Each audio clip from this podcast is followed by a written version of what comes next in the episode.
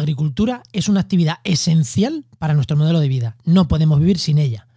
Cuando estamos, cuando vamos a restaurar un ecosistema, cuando nos planteamos mejorar la biodiversidad de un entorno, no podemos nunca dar la espalda a quienes cultivan el campo. Hay que trabajar con ellos para mejorar la biodiversidad en los campos agrícolas. Sí, en los campos agrícolas. Esa es una de las formas en las que más se puede hacer para la biodiversidad, para recuperar la biodiversidad y a la vez mejorar la productividad de estos propios campos agrícolas. Comienza Actualidad y Empleo Ambiental, un podcast de Juan María Arenas y Enoc Martínez.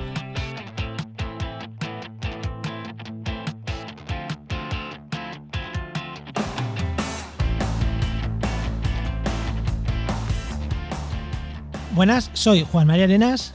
Y yo, Enoc Martínez. Y este podcast cuenta con el patrocinio de GeoInnova, la Asociación de Profesionales del Territorio y del Medio Ambiente. Hoy, en el programa 83 del martes 19 de enero, hablamos sobre la importancia de los setos en los campos agrícolas.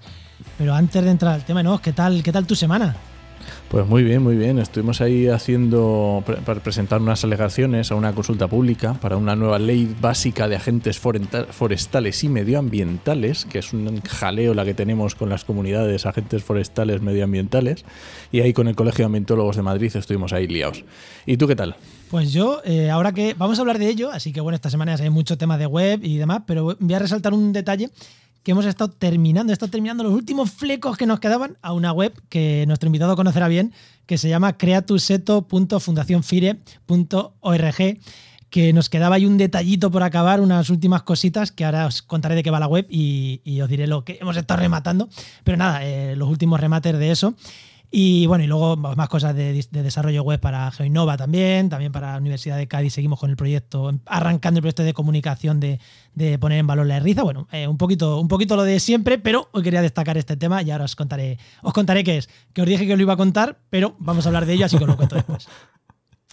Así que sin más, ya ahora sí que vamos a darle paso, paso al invitado que hoy tenemos con nosotros a José María Rey Benayas, que es catedrático de Ecología de la Universidad de Alcalá director del Máster en Restauración de Ecosistemas y presidente de la Fundación Internacional para la Restauración de Ecosistemas, la Fundación FIRE. Muy buenas, José María, ¿qué tal? Hola, buenas tardes. Muy bien, gracias. Feliz año. Muy buenas, José María. Feliz año, feliz año. Es el segundo del año, el segundo programa, que iba a ser el primero al final. La semana pasada, te dijimos que iba a ser el primero, la semana pasada tuvimos que hablar de clima, de nieve, de cambio climático, así que metimos ahí un programa, un programa ahí extra. Eh, y, que, ha gustado bastante. Bueno, José María, eh, la presentación que hemos hecho tuya, bien, ¿no? No nos hemos dejado nada en el tintero. Um, es, es, lo que soy y a lo que dedico el 99% de mi tiempo. Así que muy bien. pues, Enoch, sin más, ¿vamos ya a empleo? Venga, vamos allá.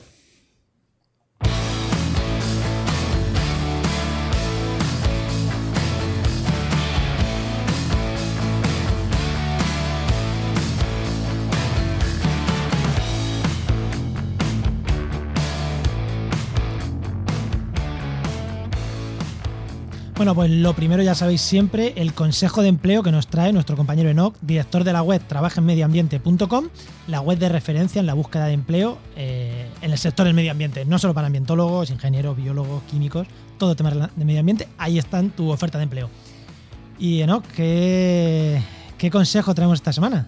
Pues la semana pasada estuvimos hablando del tema de cómo, de cómo dedicar el tiempo que uno tiene a la búsqueda de empleo, no solamente a meterse en buscadores, sino a hacer actividades proactivas y a temas redes sociales, marca personal, etc.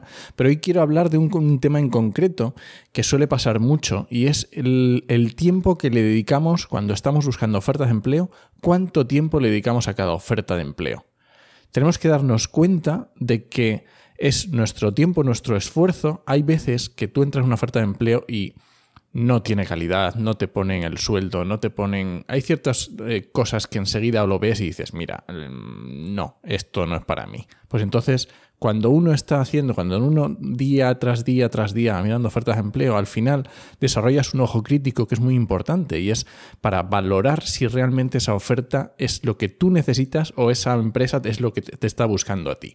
Entonces es muy importante valorar ese tiempo que le dedicas, porque no puedes estar leyendo si tiene dos folios ahí de, qué es lo que quieren y cuáles son los objetivos de la empresa y tal, no sé qué. No, primero vamos a ver si, si yo encajo aquí, si esto es lo que me interesa y luego ya iré más a, grano fino a, las cositas que, que, me interesan o no. Sí. Sí, sí. muy interesante. Si, si, ves que van a pagarte 10.000 euros al mes y ya estás empezando, no pierdas el tiempo que no te van a contratar a ti. bueno, pues y ahora ya sí que, Enoch, la pregunta que le hace a todos los invitados, para ya que empiecen a hablar los invitados, que, los tenemos aquí siempre callados un ratín. Eh, venga, Enoch. Bueno, José María, sí es una pregunta que hacemos a, a todos los invitados y es que cuando eras pequeño, ¿qué querías ser de mayor? Bueno, pues eh, yo quería hacer dos cosas y, he, conseguido una. Eh, mm, me hubiera gustado ser futbolista eh, profesional cuando era niño y adolescente.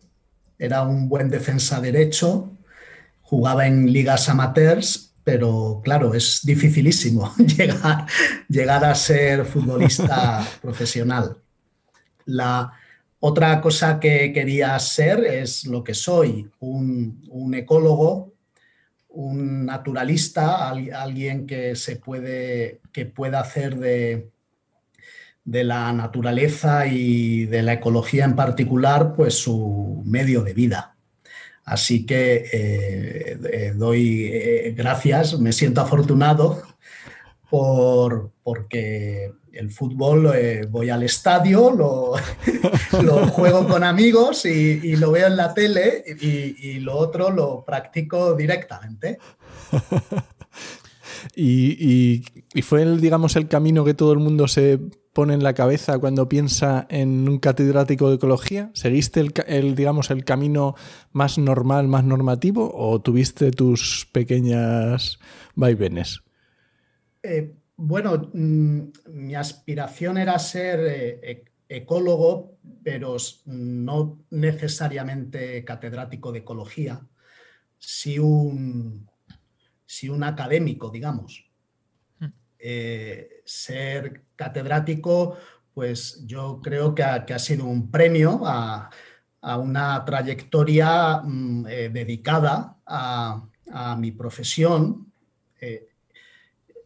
que, necesita eh, mucha persistencia, eh, superar muchas dificultades y, probablemente, pues como todo, también necesita una pizca de suerte que, hay que buscarla. Y eh, en, mi caso, pues la, la ha habido.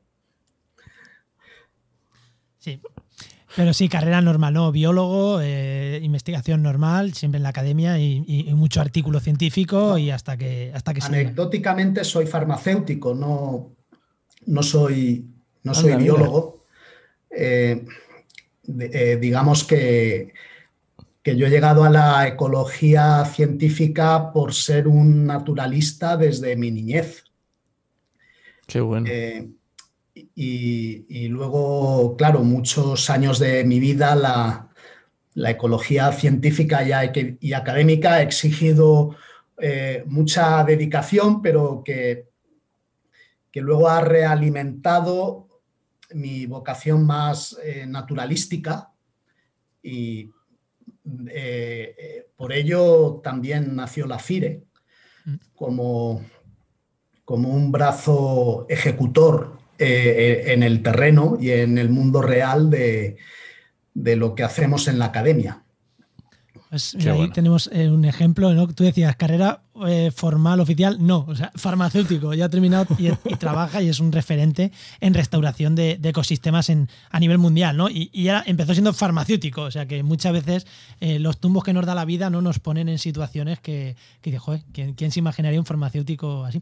De hecho, hace poco hablábamos de un farmacéutico que se dedicaba al marketing también, ¿cómo era esto? Al marketing, al marketing online, que dices, es que nunca sabes dónde te va a llevar el mundo, ¿no? Sí, al, final uno sabe a lo que, de lo que se dedica. Sí. Eh, yo después de la carrera de farmacia ya hice una tesis en, un departamento de ecología y, y ahí mi, formación, que también ha influido mucho eh, mi familia materna agricultora. Eh, soy un olivicultor orgánico aficionado, digamos, ahora es mi hobby, y la, agricultura amateur me, ha llevado a la agroecología profesional y, y esta agroecología profesional mm, retroalimenta la, agricultura amateur, voy probando nuevas cosas y, al final pues, pues uno sabe, uno de lo poco que sabe es a lo que se dedica mucho. Sí, pues ya que estamos hablando, no, no sé si quieres preguntar algo más. No, ya que estamos hablando de Ya que estamos hablando de agroecología, eh, creo que es el momento de meter la sintonía del tema y meternos ya a hablar en el tema.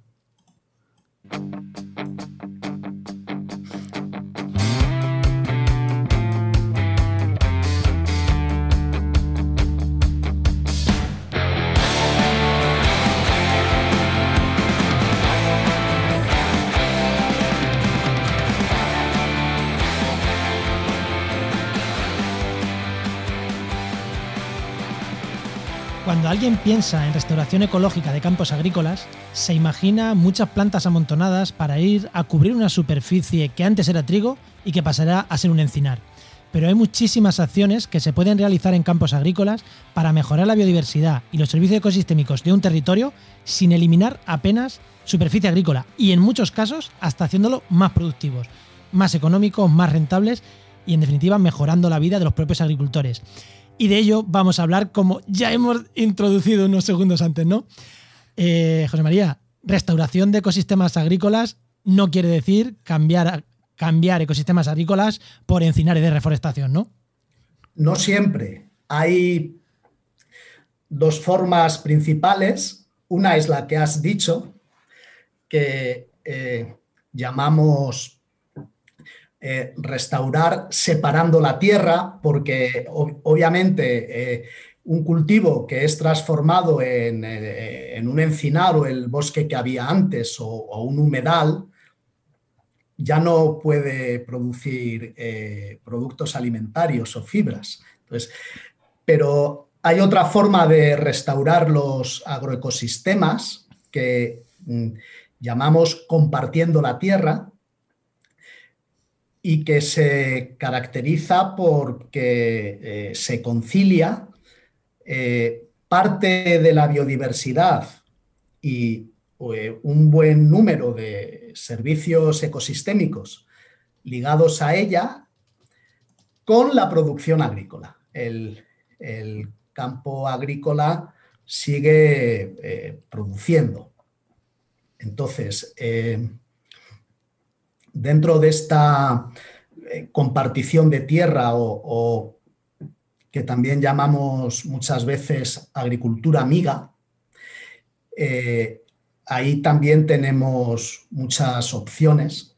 Eh, una, quizás la más conocida por el público es transformar un campo agrícola convencional en un campo de agricultura orgánica o ecológica. Es, ahí eso es restauración, porque es, esa transformación ya recupera eh, unos niveles de eh, biodiversidad y sus funciones que los, eh, antes los agroquímicos y las prácticas agrícolas evitaban que estuvieran.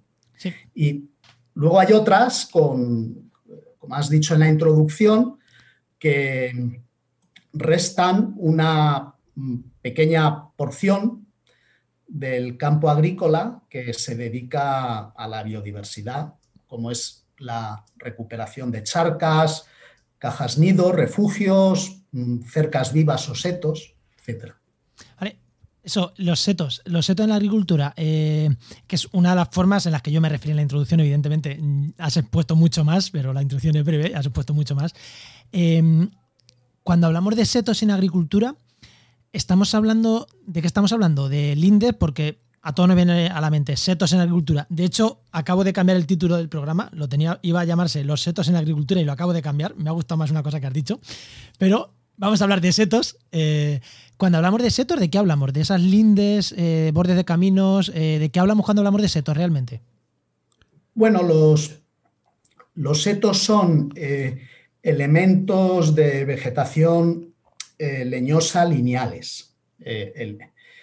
Em, esos son los setos en general. Luego, cercas vivas, en Latinoamérica se dice cercas vivas, no, no usan la palabra seto. Eh, me gusta mucho el concepto.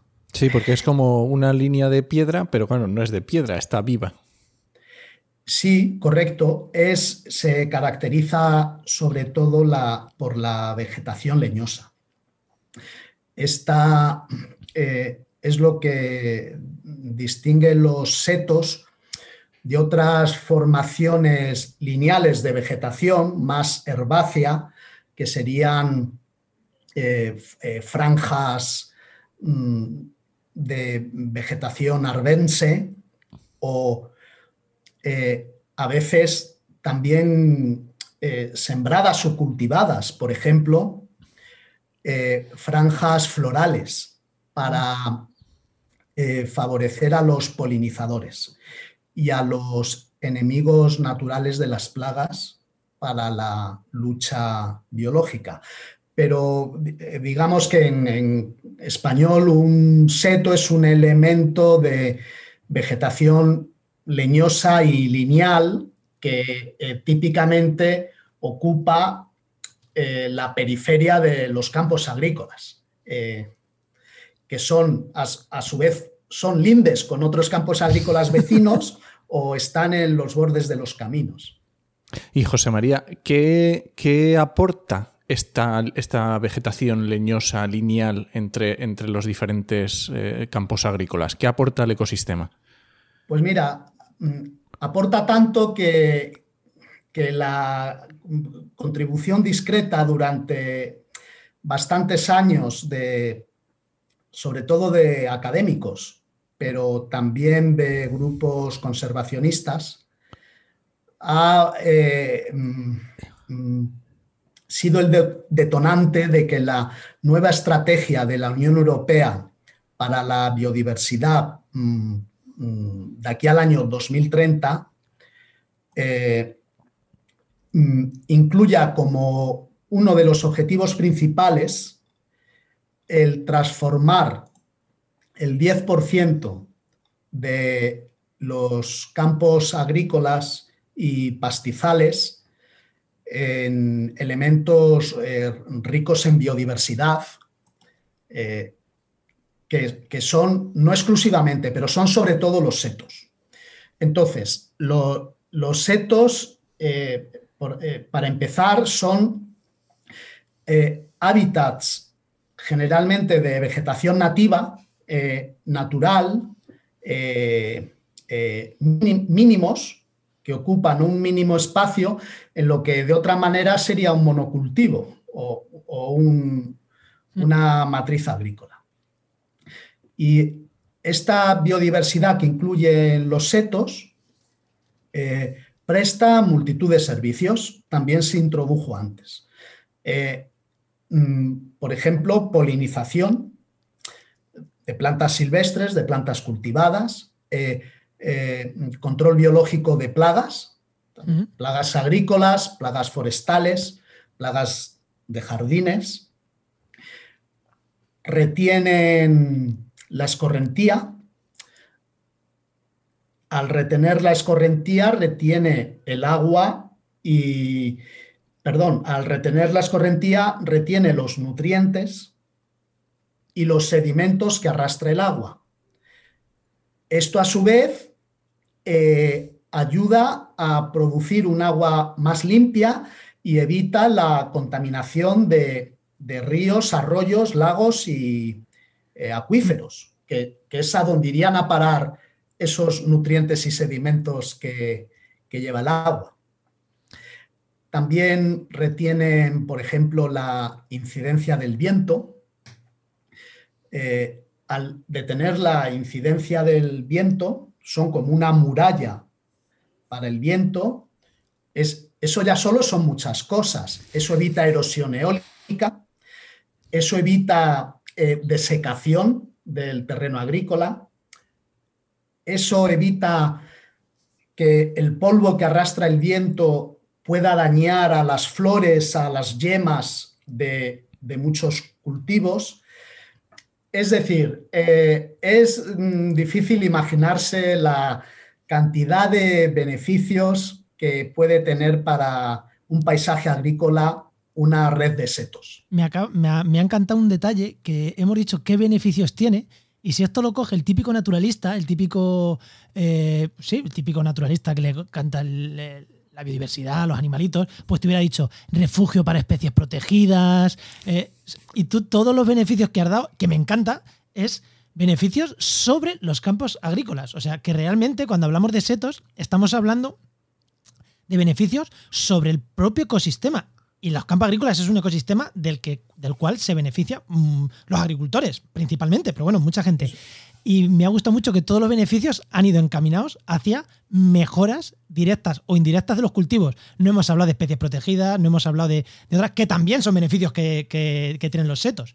Sin, lugar a dudas, los, los setos también benefician a la biodiversidad silvestre hasta el punto, eh, eh, por ejemplo, que, en España se ha documentado como eh, mm, los lobos en la provincia de Valladolid, que, los hay también en paisajes agrícolas abiertos, extensivos, utilizan sobre todo el, el, hábitat de los setos para refugio, desplazamientos, eh, etcétera, etcétera. Y luego hablo del lobo como ejemplo de un animal grande que es una especie eh, protegida. Pero los setos son eh, muy importantes no, no, solo como corredores, que, lo son, los utilizan eh, los carnívoros, los, como los linces, los turones, las jinetas, etcétera, etcétera. Pero si eh, descendemos a la fauna invertebrada, pues eh, ahí hay multitud de especies de escarabajos, de mariposas, que tienen ahí su hábitat, refugio y fundamental para su conservación. Sí, sí, sin duda, sin duda, sin duda. Eh, a mí el tema de los, y de los, de, los setos me encanta, además yo mi tesis, mi tesis en parte indirectamente iba un poco con figuras lineales, que, por cierto, José María fue miembro del tribunal de mi tesis, o sea que, se la leyó bien y se la conoce bien, y en parte tratábamos un poquito este tema de manera un poquito indirecta porque hablábamos de márgenes de carreteras, pero en el fondo eh, son servicios parecidos. Enoch, ¿querías preguntar algo que te he visto ahí? No, no, sí, mm, si, me deja decir una cosa que te he dicho antes, y, esto es una, cosa que yo no me he dedicado a restauración de ecosistemas, me he ido más por otros, por otros derroteros del medio ambiente, ¿no? Pero yo una cosa cuando yo estudiaba en la, en la carrera que se me, ocurra, se me ocurría y decíamos, a ver, si en la PAC, si con las ayudas de la PAC cogemos y le decimos al agricultor que en, su, en el final de su terreno, de su hectárea de terreno, deje 50 centímetros de borde y, plante leñosas, eso sería espectacular. O sea, solamente. Y yo en aquel momento solo pensaba en corredores. Para mí eran corredores ecológicos. No, o sea, ninguna otra de las miles de cosas de, de, verdaderos aportes al ecosistema. O sea, que es que es alucinante. Sí, sí, sí. El papel de corredor es fundamental. Y muchas veces para crear un seto ni siquiera hay que plantar o sembrar.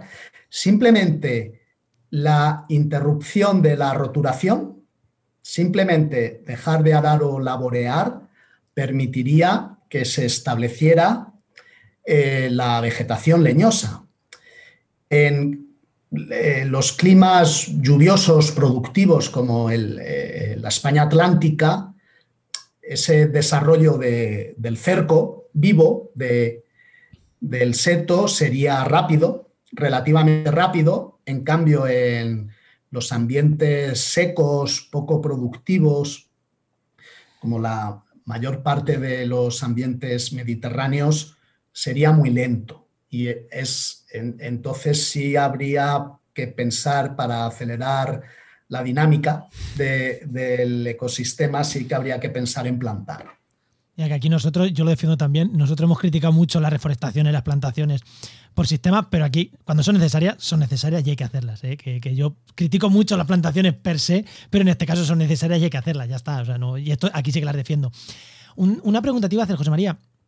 Eh, ¿Hay algunos estudios que, relacionen más presencia de este tipo de setos, de estos tipos de cultivos, con mejoras eh, directas en, dinero o en productividad de los cultivos? Asumo que sí, ¿no? Eh, ¿Hay estos estudios? Sí, sí, sí. en concreto hay un, una revisión cuantitativa que, llamamos metaanálisis, que mm, demuestra cómo los setos eh, en, general eh, aumentan la producción de cosecha, porque eh, obviamente el seto en sus proximidades, digamos, hasta dos metros su altura campo adentro, ahí la, producción de la cosecha va a disminuir porque eh, las plantas del seto extraen agua, extraen nutrientes, pueden sombrear. Pero luego, eh, campo adentro, eh, existe un pequeño aumento de la producción que se manifiesta hasta una distancia de 20 veces la altura del seto y eh, ese aumento mm, compensa con creces la, disminución en, las proximidades del seto. Y ojo, para la gente que no es de ciencia o que no, que no entiende, porque hay gente que escucha esto a lo mejor no es de ciencia, cuando hablamos de un metaanálisis, eh, perdón José María que te corte para explicar esto, cuando hablamos de un metaanálisis no hablamos de un artículo concreto en unas condiciones concretas que alguien ha hecho y ya está, no. Un metaanálisis es cogerse 100, 200, 300 estudios de este tipo y sacar unas medias. O sea, que no hablamos de un estudio, hablamos de un meta-estudio. O sea, que han cogido muchos estudios, han hecho un análisis con los datos de muchos estudios y han sacado estas conclusiones.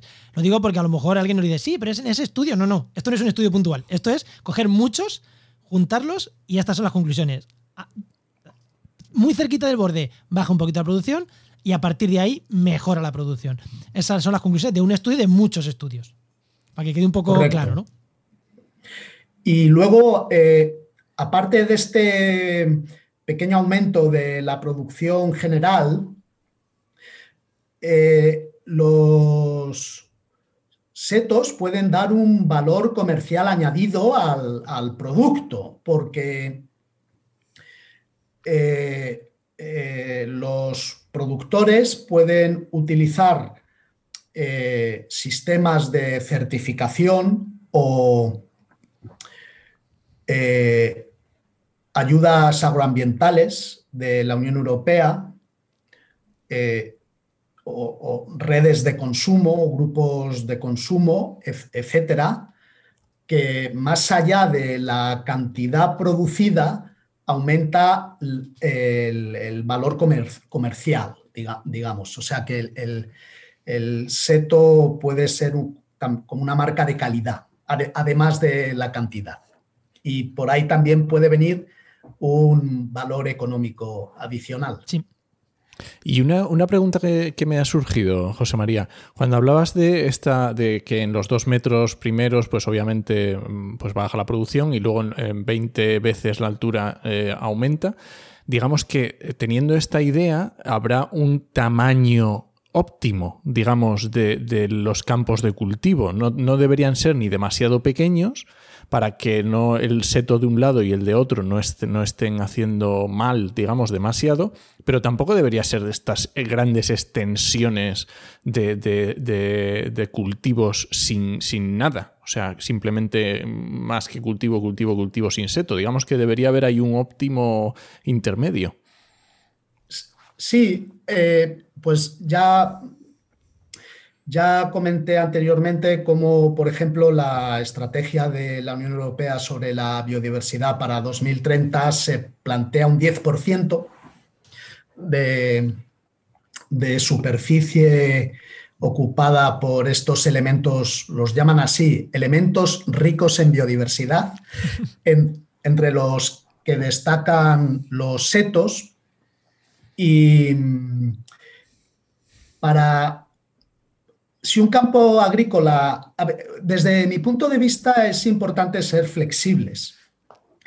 Em, un campo agrícola eh, pequeño, digamos de dos hectáreas para abajo, pues debe tener eh, un seto muy pequeño o un campo agrícola muy alargado pues también debe tener un seto muy estrecho, porque si no, si no te rebanas casi todo el campo agrícola, ¿no?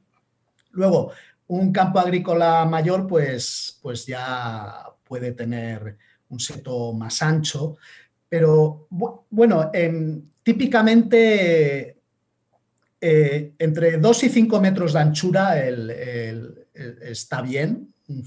Un seto de 5 metros de anchura está muy bien. Pues sí, y, sí, sí, grande. Y en cuanto a, superficie del campo cultivado, pues un 5% en su conjunto estaría también muy bien. Mm, eh, eh, de acuerdo. Si lo pensamos fríamente, son cantidades de terreno agrícola útil muy, muy diminutas las las que se restan. Sí, porque además... El productor, nunca debe olvidar que el, hecho de, no pasar por ahí el tractor con el arado ya le ahorra costes. ya, ya le ahorra costes. Sí, porque además se suelen utilizar las zonas peores, el margen del camino, los linderos, donde hay piedras, donde, o sea que realmente son quitar un 5% y de joder, 5% de la producción, no, es que realmente se quita un 5%, pero de las zonas ya de por sí menos productivas, que es donde tiene las piedras amontonadas, donde, o sea que eso también hay que tenerlo en, cuenta, que estás quitando un 5%, pero del 5% menos productivo.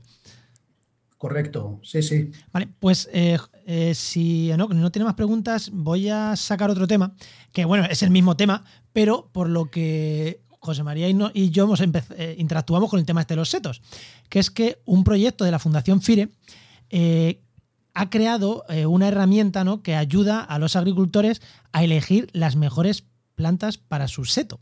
Y a mí esa, herramienta me, gustó, es una herramienta web que aparte hemos diseñado nosotros, o sea que, bueno, diseñado no hemos implementado nosotros la versión web, el diseño no, no es nuestro, es principalmente de, la, de vuestro, de FIRE que es la herramienta Crea tu. Bueno, el proyecto se llama Gretos y la herramienta es creatuseto.fundacionfire.org.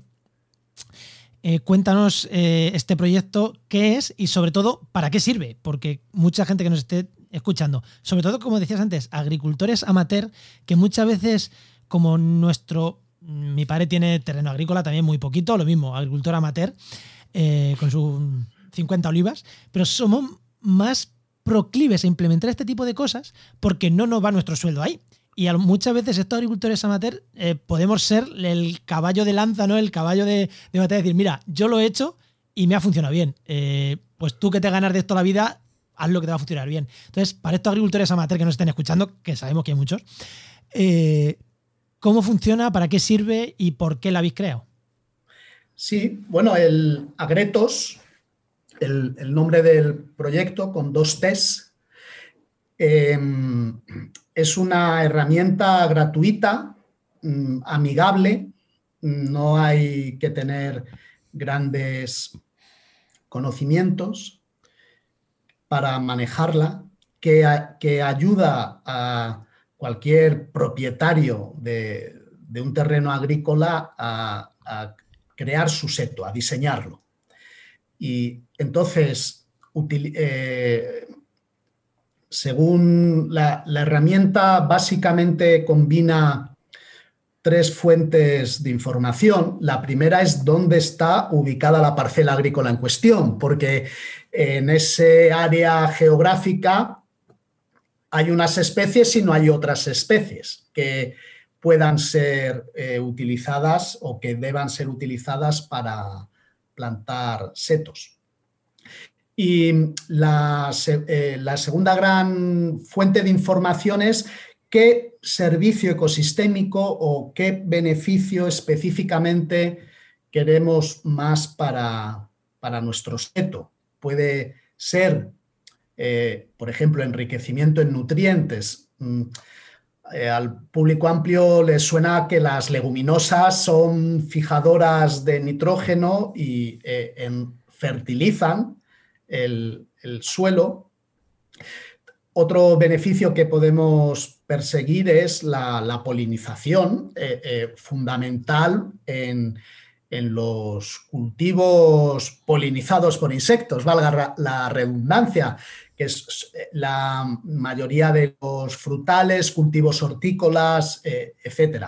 Y finalmente, otro beneficio relevante sería el control biológico de plagas. Entonces, hay especies de plantas documentadas en la literatura científica que son particularmente atractoras de eh, algunos eh, organismos que son sobre todo insectos o arañas eh, muy beneficiosos para la regulación de plagas. El tercer tipo de variable sería el, tipo de cultivo, aunque en primera instancia Agretos no abarca todos los tipos de, de cultivo, eh, pero es un proyecto que tendrá su desarrollo en, el futuro próximo. Sí, eh, yo por hacer una puntualización, eh, lo de las leguminosas, mucha gente sabe que en la huerta hay que plantar habas y judías porque ayuda, porque son leguminosas. Lo que mucha gente no sabe es que hay muchas leguminosas que son eh, leñosas. O sea, no, no, penséis que leguminosas son solo habas, son solo judías. No, hay mucha leguminosa que, son leñosas y que, que, se utilizan, ¿no? Sin ningún problema.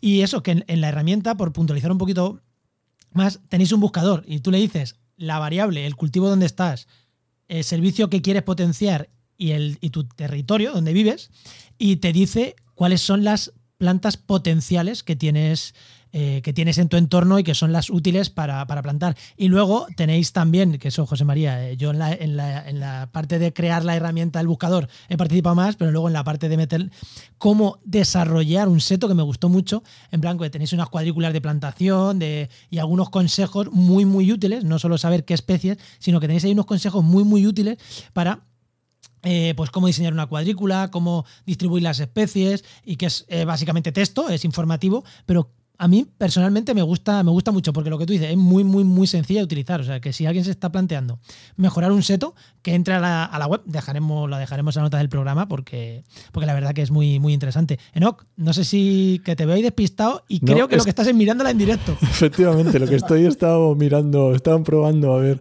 un cultivo de olivar aquí en Tomilloso. para ver control de plagas y está súper guay, está genial. Lo había visto pero hace tiempo y no me acordaba y me encanta, está súper chulo. Sí, eh, lo que decía que hemos estado haciendo los últimos ajustes ha sido de esta semana, ha sido esta semana pasada, ha sido ajustando eh, algunas especies, eh, ajustándole bien pues algunas cosas de que estaban en algunos terrenos, en otros no, en qué zona estaban del país, porque eso es, es, unas vinculaciones con más de datos complicadas y ha sido la parte esta última que hemos estado rematando estos, estos últimos días y ya está totalmente visible, totalmente utilizable ¿no? la herramienta, así que darnos consejo, eh, darnos feedback a la FIRE, incluso a nosotros si queréis, sobre la, utilidad de la herramienta, porque como ya ha dicho José María, ¿no? Este proyecto no acaba aquí, ¿no? Este proyecto en realidad es un proyecto vivo que queréis ir mejorándolo, ¿no? Correcto, correcto. Eh, siempre todos los proyectos tienen entregas en plazo y, siempre eh, muy ajustado, ¿verdad? Pero, pero, es un proyecto que tendrá más recorrido.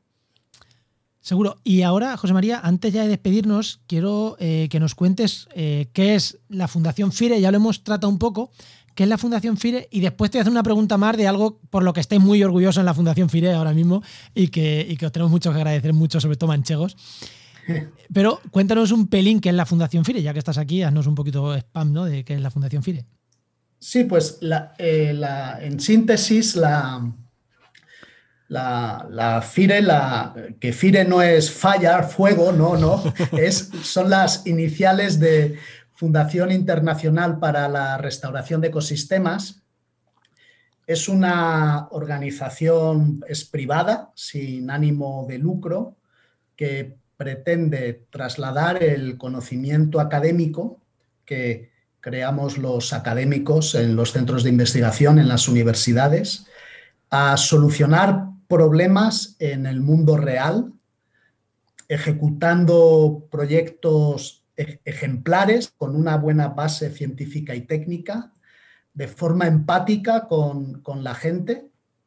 Y me estoy refiriendo a los campos, mm, sobre todo de la restauración ecológica, que da nombre a, a la fundación, ¿verdad? Pero, pero por añadidura, pues después de conservación, porque em, la restauración ecológica y la conservación eh, o la ecología de la restauración y la biología de la, conservación es que caminan unidas de la mano. Entonces son indisociables. Y, y, bueno, mm, tiene, la, formamos un grupo reducido de académicos que trabajábamos en, proyectos internacionales y eh, todos los proyectos en los que trabajábamos tenían en común que duraban tres años.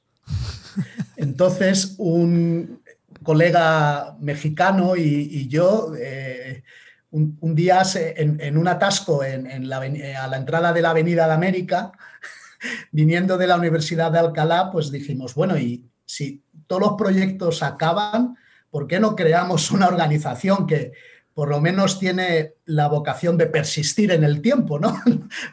Eh, nadie crea una ONG, nadie crea una institución, nadie crea una empresa para, para que dure dos o tres años. Eh, eh, en principio tiene en mente que persista. Otra cosa ya es que haya más o menos fortuna ¿no? en los principios. Eh, eh, o sea, en el desarrollo desde, desde el principio de, la visión del proyecto. Y, bueno, pues así nació la, FIRE y, esto es la FIRE. Eh, actualmente está establecida, además de en España, está establecida de forma legal, quiero decir, en Chile y en Paraguay. Tiene 40 miembros, casi 40 miembros de aproximadamente 12 países del mundo sobre todo en América y además de España. Y ahora queremos eh, aumentar la base social eh, y para ello tenemos lo que llamamos la, red de amigos de la FIRE. Los amigos de la FIRE, pues eh, en general la gente le suena más familiar la palabra socio o socia. Soy socio o socia, pero resulta que esa palabra no es correcta para una fundación, eh, porque una fundación no es ni una sociedad ni una asociación, que esos sí tienen socios y socias. Entonces, eh, para ser correctos, eh, por nuestro vicio académico, ¿verdad? Intentamos usar el lenguaje de forma correcta, los llamamos los amigos y las amigas de la FIRE. Perfecto. Ya, me ha resuelto, yo pensaba que era algo mucho más, mucho menos legal lo de llamarse amigos y amigas de la FIRE, era como algo pues que molaba decirlo así, pero oye, ha resuelto que, además es entre comillas legal. También, también creo que es algo muy empático, sí. pero, pero hay un tema de vocabulario técnico. y ahora, antes de, antes de acabar, José María, bueno, no sé si no tú querías decir algo. No, no adelante, pasamos que este tema está chulo también. Vale, eso. La última pregunta es que eh, justo, o sea, aquí hubiera acabado el programa, ¿vale? Si el programa lo hubiéramos hecho en diciembre, hubiera acabado aquí. Pero es que estos primeros días del año eh, nos han traído algo bueno para la gente que vivimos en, La Mancha. Bueno, yo soy manchego viviendo en Cádiz y Enoch, es un asturiano viviendo en Ciudad Real. Con lo cual, de una manera o de otra, los dos somos manchegos. Y es que la Fundación FIRE y otras instituciones habéis conseguido parar el proyecto de tierras raras en el campo de Montiel, que era un proyecto de minería de tierras raras que bueno, que era bastante, bastante perjudicial. Así que si en los últimos, nada, tres minutitos que nos quedan, nos cuentas un poquito qué era el proyecto y por qué eh, eh, ha sido tan bueno paralizarlo, pues cuéntanos. Sí, una, una empresa minera pues ha perseguido la extracción de, los minerales que llamamos tierras raras. Y lo que pasa es que eh, de forma objetiva eh, el, emplazamiento del proyecto minero no podía, ser peor para mm, eh, especies que son las joyas de la corona de la fauna española desde el punto de vista de la conservación por ejemplo, el, águila imperial ibérica y el, y el lince, el lince ibérico. Y, eh, mm, por ejemplo, donde se iba a desarrollar ese proyecto, eh, hay 12 eh, parejas nidificantes de águila imperial, se dice rápido. Hay ahora tres territorios linceros establecidos. Mm, por un programa de reintroducción financiado por eh, fondos europeos y de, los que eh, la Junta de Castilla-La Mancha ha sido responsable, digamos, eh, mm, para su dicha. Y luego, además, era una zona con una, una disponibilidad de agua muy escasa. Y este proyecto minero a cielo abierto es muy consumidor de agua. Entonces, la, FIRE, pues por, eh, colaboradores nuestros y conocimiento nuestro del, territorio, ah, lideró un informe para las alegaciones eh, mm, relacionado con la fauna. Y ese informe a la postre mm, eh, influyó de forma crítica en, una declaración de impacto ambiental negativa para el proyecto. Como se esperaba, la empresa minera recurrió al contencioso administrativo y entonces eh, realizamos un informe complementario y actualizado, ya con muchos más datos del radioseguimiento del lince. Y mm, que fue lo que en, particular yo defendí en la vista oral eh, como testigo pericial. Y eh, esto fue un puntal y un ariete de, defensa del territorio mm, contra la explotación minera. El, otro puntal y ariete ha sido la disponibilidad de agua, como he dicho, y aquí ha tenido un papel muy relevante una fundación eh, española que se llama Fundación Nueva Cultura del Agua, mm. que tiene su epicentro en la Universidad de Zaragoza y que también ha hecho un, informe muy, muy bueno. Entonces, eh, al final, nunca mejor dicho, eh, se ha hecho justicia escuchando a los académicos, porque, porque era un despropósito desde el punto de vista ambiental el proyecto. Y luego es que eh, para más INRI tampoco iba a suponer un, unos gran, un gran número de puestos de trabajo, creo que no llegaban al centenar o eran sobre el centenar, luego era un proyecto de 10 años eh, y, se acaba y qué. Ah, eh, no, no, era un buen proyecto. No nos olvidemos, estamos hablando del, del, campo de Montiel, Ciudad Real, muy cerca mm, Laguna de Ruidera, muy cerca eh, Tabla de Miel, mm, reserva de la biosfera de la mancha húmeda. Claro, es una zona en la que mancha húmeda, sí, parece que es, hay agua, no, al revés. El problema es que el agua ahí se estanca, pero es muy, muy, muy, muy escasa en agua y, cada vez menos. Las tablas de miel dan pena. Pues imaginaros lo que hubiera sido 50 o 100 kilómetros más abajo, eh, empezar a extraer agua como, como locos.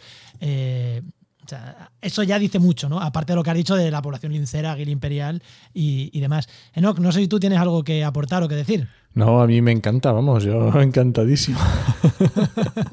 Porque además el campo de Montiel además tiene luego, o sea, tiene muchos valores. O sea, es que em, empiezas, parece, quiero decir, yo soy asturiano, sé lo que es eh, el monte verde exuberante, pero llevo mucho tiempo en La Mancha y también sé apreciar lo que significa los valores eh, eh, de, La Mancha, ¿no? Y, y, realmente merece la pena, aunque uno pueda pensar, no, La Mancha y eso, baldío y vides y olivos no, no, no, no.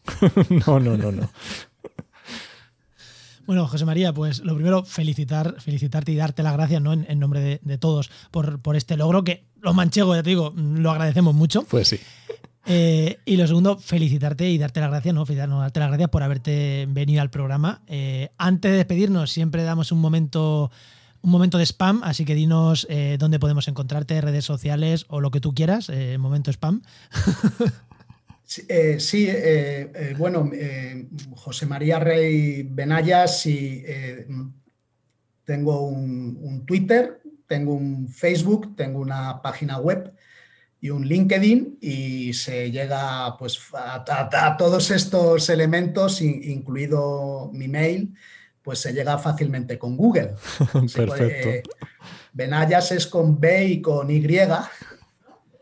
y nada, encantado de, que me hayáis invitado y espero haber eh, contribuido algo a, la formación del público amplio. Pues muchísimas gracias, José María. Muchísimas, muchísimas gracias, José María. A vosotros.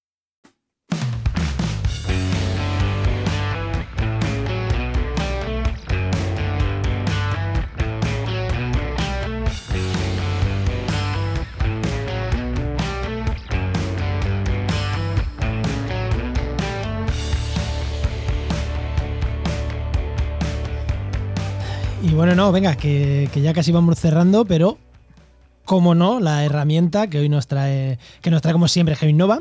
¿Y a quién tenemos hoy, Enoch? Pues hoy tenemos al creador de SIG de Letras, ya sabéis, Patricio Soriano, que es desarrollador web y geógrafo y por supuesto colaborador en Heinova, que Heinova es el mejor patrocinador que tenemos. Buenas, Patricio, ¿qué tal? Hola, chicos, ¿qué tal? ¿Cómo estáis? Joder, pues hoy un tema que, que, nos vas a hablar de un tema que a nuestro amigo Stefan Nolte, que lo hemos tenido varias veces en el programa, le va a gustar mucho que es especialista en temas de aguas.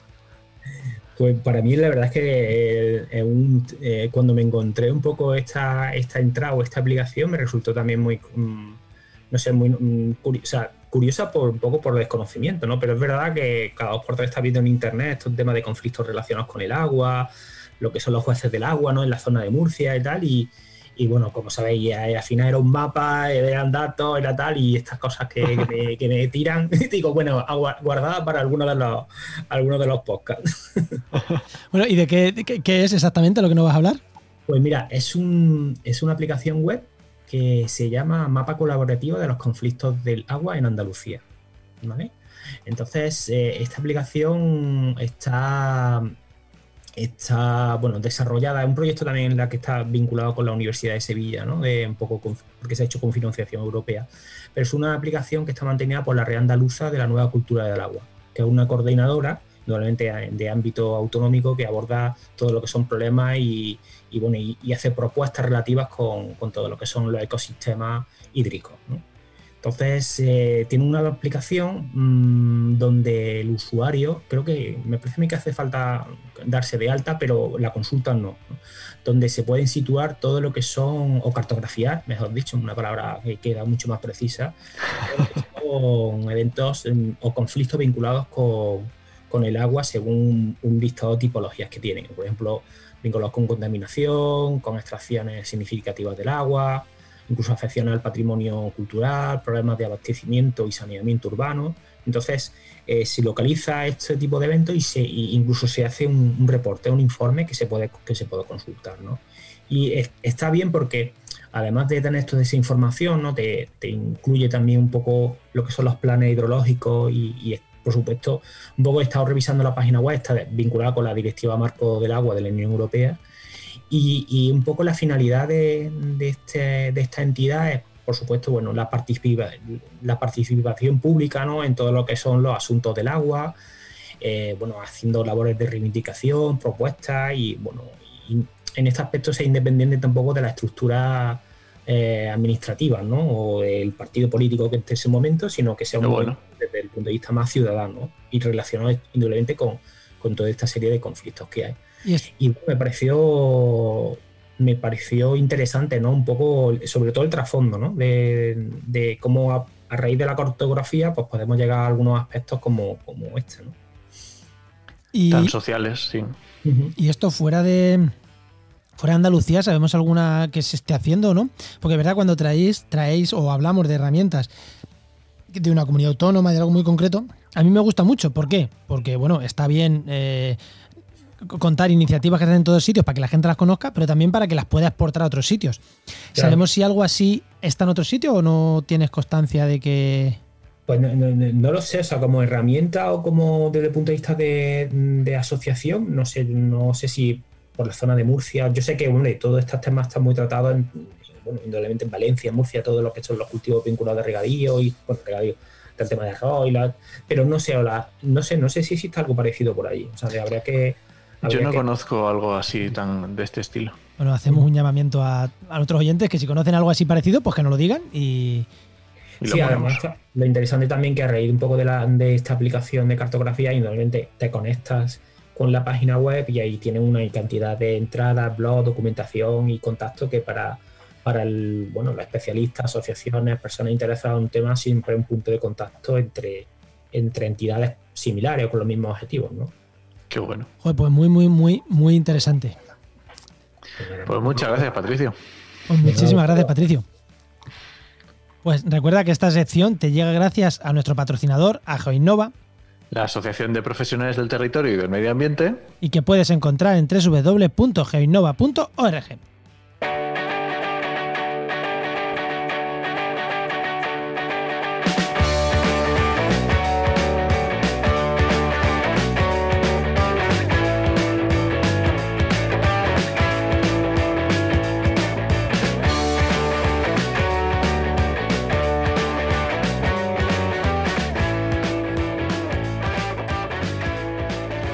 no, que en el primer programa cumplimos lo de durar menos de una hora. Creo que en este no. Creo que cuando lo montes se nos va a ir. Pero bueno, vamos a intentarlo. Vamos a ser rápido por si acaso. Venga, vale, a ver si lo conseguimos. Venga, recomendación. ¿Qué podcast me recomiendas? Pues mira, te voy a recomendar otro podcast también de temas de montaña, que se llama Oxígeno. También es muy chulo. Es de- va relacionado con la revista Oxígeno, que es de deportes al aire libre, pero está muy guay el podcast.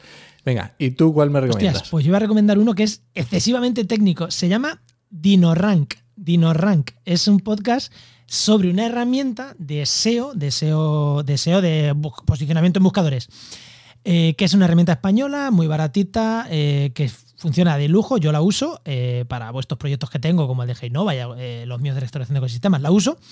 Y tienen un podcast. Y lo bueno del podcast es que te cuentan mejoras en la herramienta, te cuentan, salen los CEOs de la herramienta contándote el por qué van a contratar gente, el por qué no se meten inversores, o por qué sí, o, o sea, que te cuentan cosas de la herramienta. Un día una funcionalidad, pero otro día te cuentan mm, vidas y milagros de por qué han montado la herramienta. Y la verdad, cuando usas un software, y esto mola mucho, la potencia del podcast, porque tenía varias opciones por las que pagar y he elegido una de ellas, DinoRan, por tío, porque tienen el podcast y porque escucho ahí a Dean Romero y a su socio hablándome al oído y me cuentan lo bueno de su herramienta y dice, venga, yo con estos tíos a muerte. Y no sé, hay muchas, pero al final, tío, la potencia del podcast. Eh, pago ella eso en parte porque tienen el podcast, aparte porque está muy chula y tiene funcionalidades muy guays. Pero mm, me gusta, me gusta. Se llama Dinoran, además es un dinosaurio súper chulo ahí. Yo, mira, este es un podcast que no escucho todavía.